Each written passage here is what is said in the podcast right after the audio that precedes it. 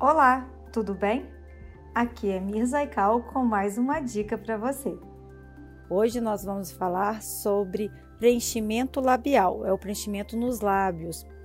Muitas pessoas me falam assim: ai, eu até queria fazer preenchimento no lábio, mas eu não quero ficar com aquela boca enorme de peixonalta.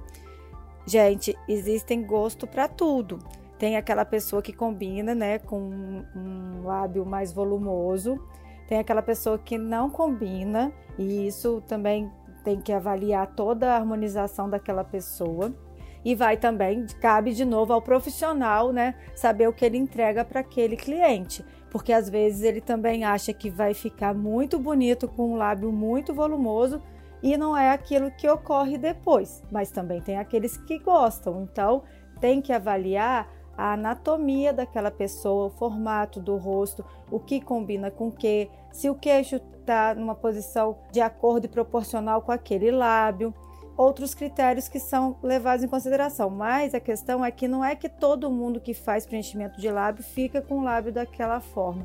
Existem técnicas diferentes, planos de aplicação diferentes que entrega para a pessoa um lábio também contornado, que melhora a ruga da marionete, que é aquela ruga que sai do canto da boca e vai até o final do queixo.